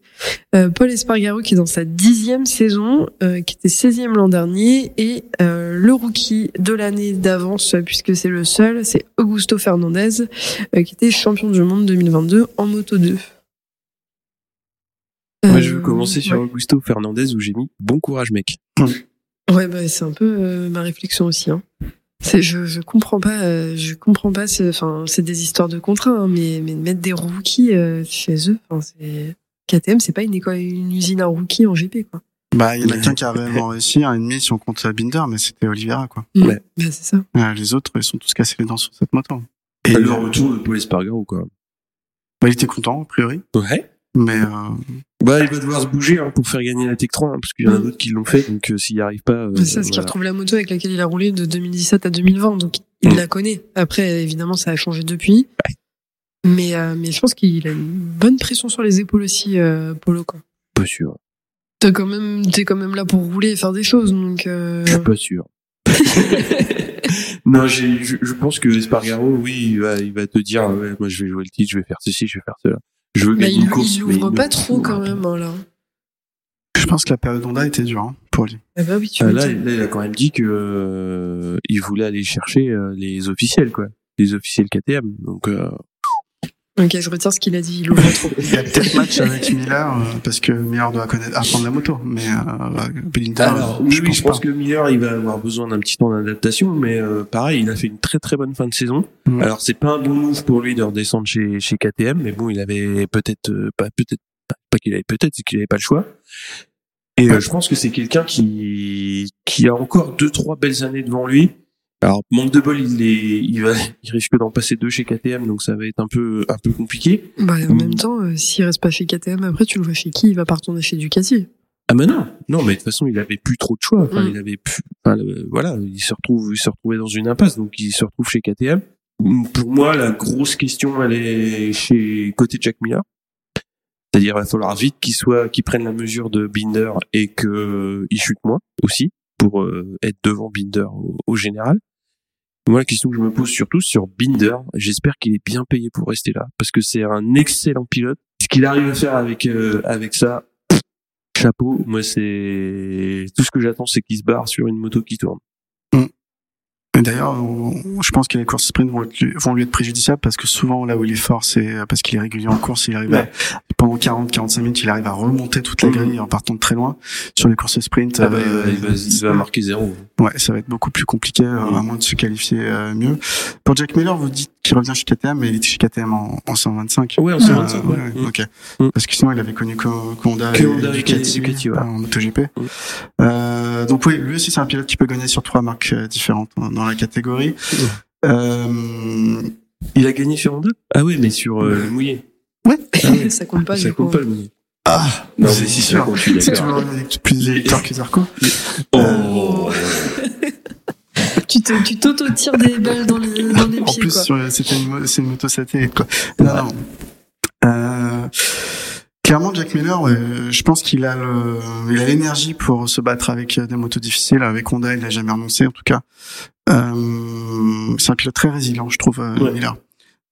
Donc, euh, donc à voir. Euh, Paul Espargaro, je pense que c'est, ce sera pas un retour gagnant. Je sais pas pourquoi je, En même je- temps, c'est je- pas ce qu'on attendait. Hein. Surtout qu'on sait toujours pas, euh, on sait toujours pas quelle est la différence entre la moto officielle et les Tech 3. Malgré tout ce qu'on nous abreuve depuis des années, j'ai l'impression que c'est pas, C'est des gaz-gaz. c'est pas les mêmes. Et puis le petit Augusto Fernandez, c'est, euh, ouais, tu l'as dit, hein, bonne chance. euh, Merci, au revoir, je pense. hein. Bah, en fait, Tu crois? bah, l'année prochaine, Pedro Acosta monte. C'est sûr. Est-ce qu'il monte à la place de- d'un Jack Miller ou euh, d'un Augusto Fernandez Je ne sais pas. Ou d'un Paul Espargaro. En vrai, on va pas se mentir. Paul Ouais, Espargaro, mais il, attends, fait- il attends, Pedro. Acosta, tu le fais monter euh, chez Gaz Gaz Mais est-ce qu'il va avoir Ouais, le c'est pour choix ça, avec ses contrats tu- Pedro Acosta, Ah bah, tu il fais monter aura un pas le sujet choix. officiel. Non, mais effectivement, Mm. il n'aura pas le choix. Et là, tu vas le mettre Non, mais peut-être qu'ils vont faire un jeu de chaises musicales, tu vois, et re- redispatcher les cartes aussi. Tu fais redescendre qui? Miller ou Binder? Miller, on va voir les ce qu'il va faire. hein. Miller, si tu le redescends, il te met un coup de casse. Bah, Miller, il a pas voulu- dessus de la tête. Il a déjà pas voulu retourner chez Pramac alors qu'il était Ducati officiel. Ouais, c'est ça. Euh, Ouais, c'est c'est ça. clair. Mm. Bon, on Ah, verra. sauf si, ouais, on n'en est pas au Mercato 2023. Bon, il ira, chez- il ira remplacer Mir euh, chez Honda officiel Miller, je suis sûr. Ah, c'est possible. Possible. Non, mais Binder. Ah, Binder, c'est, euh, je pense, que c'est un pilote, euh, bah, comme euh, Oliver Stanley. Je pense que, tout- voilà, ici il dit, euh, je suis sur le marché, je suis à l'écoute de tout, il aura des offres voilà, de team. Bah oui. Est-ce qu'on a fait le tour de cette, euh, de ce, cette grille 2023 Ouais, c'est un bon tour quand même. Un parce bon que tour. c'est, euh, C'était un bon dos. est-ce que, euh, est-ce qu'on se fait euh, les petits favoris de Challenger Outsider et, et les gros nulos euh, Claire, tu veux commencer déjà avec tes favoris pour la saison? On en aura combien? Euh, c'est toi qui vois. Bah j'en ai quatre. euh, T'as les challengers aussi. Hein. Faut pas oublier que les challengers, c'est ceux qui jouent le titre sans être favoris. Ouais, bah je mets quatre favoris Bagnaia, Bastianini, Quartararo et Marc Marquez. T'es courageux. Hein. Mm. Mm. Euh, moi, Ouais, mes favoris, c'est euh, Bagnaia et Bestia parce que Mm. Quartararo, il a pas la, pour moi, la moto le, le, le place pas favori ultime. Et il vit champion du monde, euh, champion du monde il y a deux ans, et il a déjà fait avec une moto compliquée. euh. Après, bah, c'est c'est- complètement subjectif. le C'est sûr. pronos. Ouais, ouais, non, on va pas débattre de ça. Moi, les deux favoris, de toute façon, c'est Peko et Bestia. C'est les deux euh, qui ont, euh, l'étiquette de favoris dans le dos. Mm. Ça va être les deux à battre. De toute façon, si tu veux être champion du monde, faut battre ces deux-là. Et si tu réussis à les battre, tu mérites. En tout cas, vous pouvez de toute façon vous baser euh, sur euh, sur les pronos de Pierre pour mettre des bêtes clics euh, parce qu'en général, il s'en sort plutôt pas mal. Alors, t'es challenger. Euh, moi, du coup, j'ai mis Quartararo et j'ai mis Marquez. Ouais. Parce que parce que pour moi c'est les deux euh, qui ont des, des motos qui le- s'il y avait les motos qui fonctionnaient euh, évidemment ils seraient favoris là c'est pas le cas Mm. euh, et moi je rêve que Quartararo décroche son deuxième titre mais ça sera évidemment plus fatigable plus difficile pour lui que pour Pecco donc euh, Euh, je mets Aleix Espargaro et je mets euh, Brad Binder. Toujours Binder. il y a une passion Binder ici Ouais. et toi? Euh, j'ai mis qui? Ouais, bah, Marquez et Cartaro, comme toi. Parce que euh, je pense qu'ils vont être pas loin. Je pense que euh, ouais, ouais, ça, ça, ça. Marquez, faut faire une saison pleine, sinon, euh, pff, voilà, ça va être encore compliqué. Euh, J'avoue que j'avais pas pensé à Alice Espargaro, mais je crois que j'ai un Ouais. vrai truc de jamais ce, cette personne, elle existe, elle fait des très bonnes choses, mais euh, ça marche pas, hein, ça rentre pas. Euh, après, on a les outsiders, ceux qui peuvent jouer le titre, mais ne sont pas attendus. Moi, j'ai mis euh, Oliveira. J'ai peut-être un peu fumé la moquette quand même. Euh, Mmh, Vignales non. et Martine. Franchement, en le relisant comme ça, je me dis Oliveira, Vignales. pff, Pas convaincu de mon prono quand même. Martine un peu plus s'il se blesse pas et qu'il arrive à faire des choses, mais Oliveira, je suis pas convaincu. Oliveira, Martin et Zarco. Ah, Zarco. En même temps, Zarco. On l'attend pas, mais il a la moto pour, euh, on sait Ouais. jamais, hein, sur une saison incroyable. Il y a les courses sprint, euh, il Mmh. fait quatrième toute la saison. J'avoue. la course sprint, s'il rate ses départs, euh, Ouais, c'est compliqué. c'est compliqué. Va falloir prendre des points dimanche. Et toi, Cyril? Euh, outsider, euh, ouais, Binder aussi, et je verrai bien Vignes. Ah. Pour les sprints. Ouais, c'est, mais c'est, il est insaisissable, comme je disais, Vignales. Ouais. J'arrive pas. Il est nulle part, c'est un gaz. Ouais, mais en même temps, il... quand il est bon, il est bon, quoi. Enfin, Mm. c'est... Ouais. Moi, je verrais toujours cette image de Vignales qui va à la bagarre avec Rossi et Rossi tombe dans le dernier virage et Vignales prenne, prend la pole, tu vois. Et je me suis dit, putain, je le déteste autant que je l'admire, ce mec, quoi. Et Et, tu le euh, détestes. Et toi, du coup, tu l'as dit ou pas? Binder et ouais. Et du coup, la dernière catégorie, euh, je rappelle quand même que ce classement avait été écrit par Pierre à l'époque, comme ça je me fais pas dégommer. C'est les gros nulos. Euh, les gros nulos, c'est ceux ceux, qui vont pas s'en sortir de cette année. c'est Ouais. ceux qu'on, voilà, euh, on les attend pas et ils seront nulle part à la fin de la saison. Mm. Ça veut pas dire qu'ils ont pas le niveau MotoGP, Oui. attention. Parce qu'ils y sont de toute façon, c'est qu'il y a une raison. Donc, Oui. euh, Donc, euh, Pour certains, il y a un sponsor. Je mets, euh, je mets pas les rookies parce que voilà, encore une fois, Ouais. euh, mais sinon j'aurais bien mis Augusto Fernandez. euh, non, euh, Paul Espargaro, DJ Antonio. Oh. Je suis dur, mais Ouais, le gris c'est est très Alors moi, je te rejoins sur. Paul Espargaro, mais j'aurais mis Nakagami. Ah, j'ai oublié. ah oui, bah, je, je change mon vote. Nakagami. Ouais, clairement. Je pense qu'on se rejoint tous les trois sur les, sur les gros nulos, là. DJ Ouais, Antonio, t'es dur. En tout cas, l'année dernière, Paul Espargaro, on avait raison, c'était gros nulos. Nakagami aussi. Bah, Nakagami. Alors, Nakagami, quand même, euh, il aura eu le mérite de lancer un débat intéressant puisque Lucio Cicchinello a reparlé de sa blessure Mm. euh, de fin de saison. Sale blessure. hein. Euh, de, ouais, sale blessure. Sale blessure. Et justement, euh, il a remis en cause le- la décision euh, du pilote et de l'équipe de rouler euh, au Grand Prix du Japon. Et il a dit que ils, auraient- ils, ils ont fait une erreur. Et je trouve que, que c'était intéressant parce que l'interview est intéressante là-dessus, où justement euh, c'était en intersaison, donc c'était plus sur des considérations euh, sans nécessairement parler d'extra course, mais euh, son point de vue était intéressant justement de dire là on a fait une erreur, on n'aurait pas dû laisser courir, même si c'était le GP à la maison, etc., etc. euh, ils ont fait une erreur de, de jugement, donc euh, je trouve que c'est intéressant. Mais c'est bien de le reconnaître, de. C'était GP à la maison et il y avait deux ans sans Grand Prix au Japon. Je pense qu'il y ça. avait cette attente. Mais au final, Ouais. il me semble qu'il n'est pas retombé en plus pendant cette course. Enfin, il avait rien fait de glorieux en tout cas. C'était pas. Non, mais si, Il avait le gant plein de sang, je crois. Mm. Ouais, il avait le gant. euh, Enfin, oui, oui, il a été sale blessure à la main. Ils ont dû le réopérer après. euh, ça a été encore Mais de pire. toute façon, enfin, ça rouvre le débat des, des blessures avec les pilotes. Euh, Quand Espargaro, euh, il dit qu'il a pas mal, il marche et qu'en fait le dimanche, quand il va faire une radio, il a une fracture. Enfin, Non, ça va. t'inquiète. euh, Marquez qui fait des pompes pour prouver qu'il peut rouler. Enfin, franchement, je pense qu'on pourrait faire un, épisode entier euh, sur ça donne une nouvelle idée. Eh. Un épisode entier sur les pilotes euh, et leurs blessures, quoi. Ouais. Et je pense que top 1, on a Pedrosa, euh, c'est l'exemple ultime de, de je fais n'importe quoi avec mes blessures. Donc, euh. Ouais. Mais au moins, c'est bien qu'il y ait un team qui ait l'honnêteté de le reconnaître, quoi. Moi, j'ai trouvé que c'est pour ça c'était intéressant Mm. Mm. parce qu'il y a une remise en cause euh, qui doit avoir lieu et elle passe par les teams. Ouais, c'est clair. Bon, eh bien, on va se retrouver après euh, le Grand Prix de Portimao. Tu seras sur place, Ophélie. Oui, J'espère que tu as bien profité. je vous spammerai de photos et de vidéos. Plein de vroom vroom. Tu vas en Argentine après? Non, j'aimerais. Mais là, j'ai Je vraiment. pense que tu vas te cacher dans un camion et Je te jure, je vais me cacher dans la frette euh, VR46. Mais là, je me dis que je vais quand même vivre le- un truc historique euh, pour le MotoGP avec les courses sprint. Donc, Oui, bah oui. euh, Portimao, un de mes circuits préférés, course sprint euh, début de saison, euh, week-end parfait. Quoi. Alors, Portimao, euh, beau circuit ou pas? Si on singe nos amis de la boîte à Euh, va peu- la boîte à qui définissent Assen euh, comme un parking. Donc, à un moment donné, euh, moi, Portimao, pour moi, c'est un des plus beaux circuits. C'est un de mes circuits préférés. J'adore. euh, on a des photos incroyables sur ce circuit. Ouais. C'est- on a encore eu une belle aux essais avec euh, Marquez Mm. et ouais. Non, mais vraiment, enfin, euh, moi, je comprends pas ce que la boîte à clapper leur reproche, mais on vous embrasse, la boîte à clapper, mais des fois, euh, peut-être achetez-vous des lunettes, quoi. Oh, dis donc.